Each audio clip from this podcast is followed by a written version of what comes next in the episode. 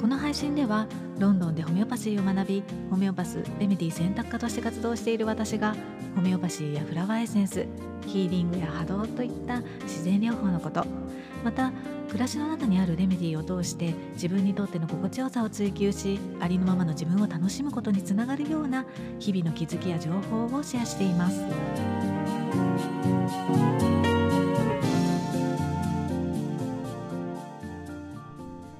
んにちは。ホメオパスレメディ選択科の香りです。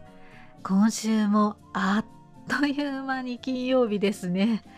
えー、ね日本はまあ明日からか。あのゴールデンウィークが始まるということでね、お休みの方もいらっしゃるだろうし逆にゴールデンウィークは忙しいっていうね方もいらっしゃると思うんですが、まあ、とりあえず今週1週間お疲れ様でした。皆さんの1週間はいかがでしたか？私は今週は、まあ、土曜期間中だったっていうこともあって靴の断捨離をしました、えー、最終的に8足手放したんですけれども改めて自分の中にある執着心っていうんですかね。うん、まあ、そういったものに気がつきましたね。なんかこうね、こんなヒールの靴はもう履かないだろうななんていうふうに思いつつもなんかその靴を買った時のね思い出だったりとかあとはデザインが気に入っていたりとかあとは何だろう高かったしなとか まだ綺麗だし使えるなとか言ってね思って手放すのをためらっていた靴とかがあって、うん、まあ改めてなんだろうこう時間とかお金をかけてきたものだったり長く付き合ってきたものだったり愛着があるもの、うんまあ、そういったものがあればあるほどなかなか手放せないななんていうふうに感じましたね。で、まあ、それってねきっとなんだろう何でも同じだと思うんですよね。例えばこう心と体のね症状もそうだと思うし、うん、仮面をねかぶってきた自分自身とか、うん、なんかこう長年付き合ってきたものであればあるほど手放すのには勇気がいるし、うん、結構ね大変だったりする。でなんかこう心の奥底まで染み込んだ固定観念とか執着心とかね思い込みとかうんまあ、そんなものがあることも多いですよね。で私自身も正直まだまだあのなんだろう自分の中に執着していることっていうのはあるんですよね。うん、で執着していることさえ気がついていないことっていうのもきっとあると思うので、うん、なので、まあ、気がついたらその時にねあの今の自分に見合うものなのかなとか未来の自分を想像して、まあ、そういった執着心とかね固定観念が本当に必要なのかなみたいなことを、まあ、判断するようにしています。うん、で、まあ、靴の断捨離とかあの物質的なもの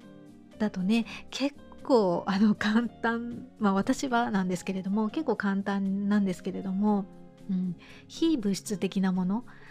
例えばこう思考パターンとかね、まあ、そういったものはなかなかねこう手放せないというか、まあ、簡単にいかないなって感じることもあって、うん、でもまあそれでも、まあ、気がついた時にね、まあ、現在と未来を見つめて、まあ、不要だと思ったら手放すっていうことを、まあ、自分の中で意識するだけでもあの確実にね一歩進んでるなーなんていう風に あの思うように、うん、私はしています。で今日は、うんまあ、ちょっと前置きが長くなってしまったんですけれどもそうそうあのタイプ分けのねお話を 少しだけしたいと思います。実は、まあ、今週読んだ本の中に石井ゆかりさんの十二星座っていうあのちょっと分厚い分厚め分厚めの 本があるんですが読まれた方はいらっしゃいますかね、まあ、だいぶ昔の本で今あの新装版があの発売されていて、まあ、それをねあの読ませていただいたんですけれども12の星座を一人の人生の物語に例えたあの本なんですね。で、まあ、そのストーリー自体もあのとてもね面白かったんですけれども後書きのがねあの私にとっては結構印象的だったので、まあ、今日ねそのお話をしたいなっていうふうに思ったんですね。で、まあ、どんな内容だったかっていうと人には矛盾した2つの思いがあるっていうことなんです。で1つ目は自分の所属する群れ自分と同じ仲間を増やしたい。あ増やしたいじゃない 探したいっていう思い。で2つ目が自分は自分で誰とも違う存在だっていう思い。で石ゆかりさんは先生術家なのでその矛盾する思いとか願いの両方を叶える道具が、まあ、先生術星占いだっていうふうに書かれていたんですね。うん、でまあそれを読んだ時にその矛盾した2つの思いこうタイプ分けされたいようなされたくないようなっていう、まあ、そんな思いなんかすごくねわかるなっていうふうにあの思って納得したんですよね。であのそういったなんだろう星座でのタイプ分けに、まあ、限らなくってもこう例えば文系と理系とかキリスト教徒と仏教徒とか都会の人田舎の人関西人関東人あとはそうですね最近ね、お金の本とかも結構出ていて、まあ、そういったところではよく貧乏な人とお金持ちの人はこうするとかね。なんかそんな風にあに世の中って本当にタイプ分けであふれているななんていう風にねあの感じてで私個人的には昔からあまりこうタイプ分けをされるのは好きではなかったんですけれども、まあ、確かにタイプ分けによって世界とか社会と自分っていうその間に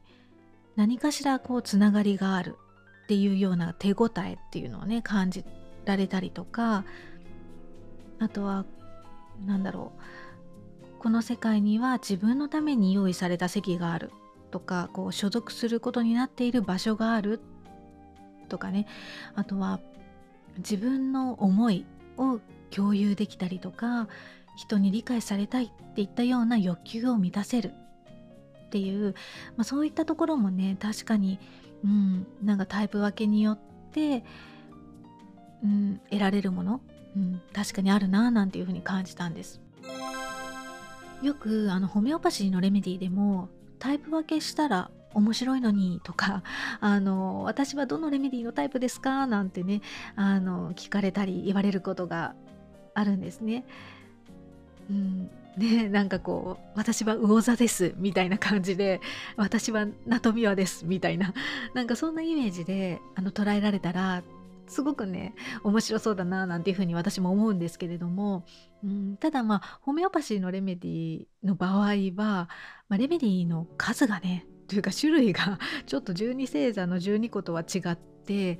ね、何千種類っていう風にあるのでなかなかこのタイプ分けっていうのがめちゃくちゃ細かくて、うん、でなのでこうねこう12星座みたいに誰でも知っているみたいなそういったイメージのようなものを共有するっていうのはちょっとね難しいかななんていうふうに感じるんですね。まあ、それと、まあ、あとはこうホメオパシ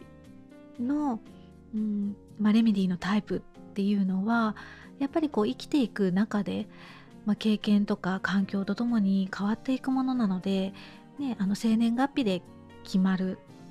ってずっと、まあ、とりあえず私の太陽星座は何座ですとか月星座は何座ですみたいな感じでもうずっとねそれが決まっているっていうものではないので、まあ、そこもねちょっと難しくさせてしまうところかななんていうふうに思うんですよね。うん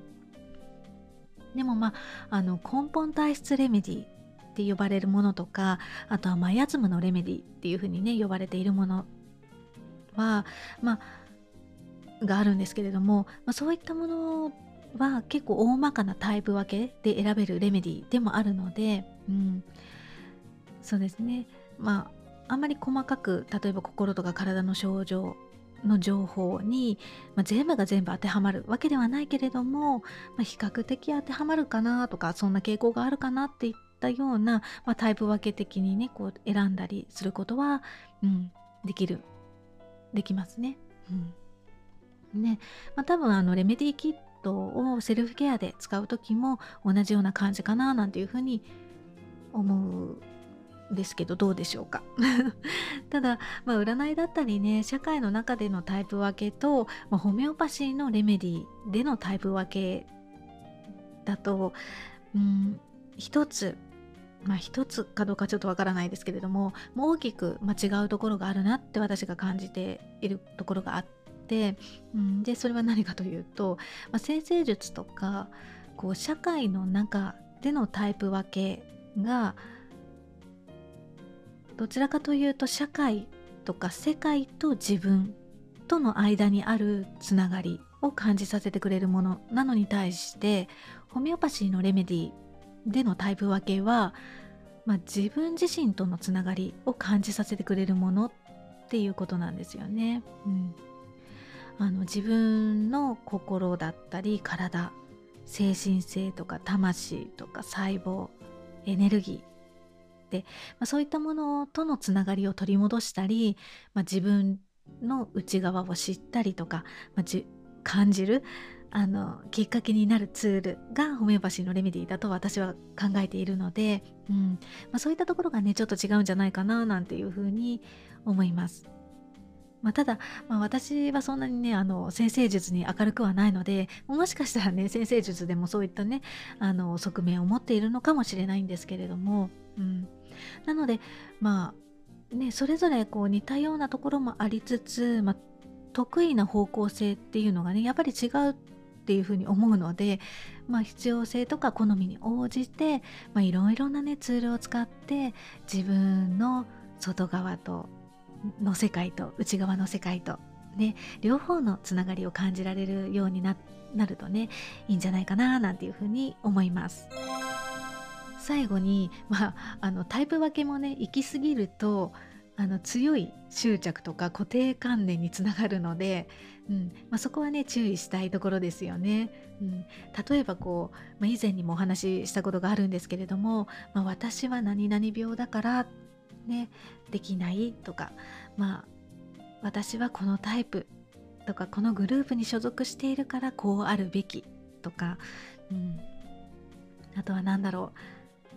自分のグループの人以外を排除しようとしたり攻撃しようとしたりするっていったようなこう自分自身とか誰かの人生を不自由にさせて、ね、しまうことっていうのもあるので、うん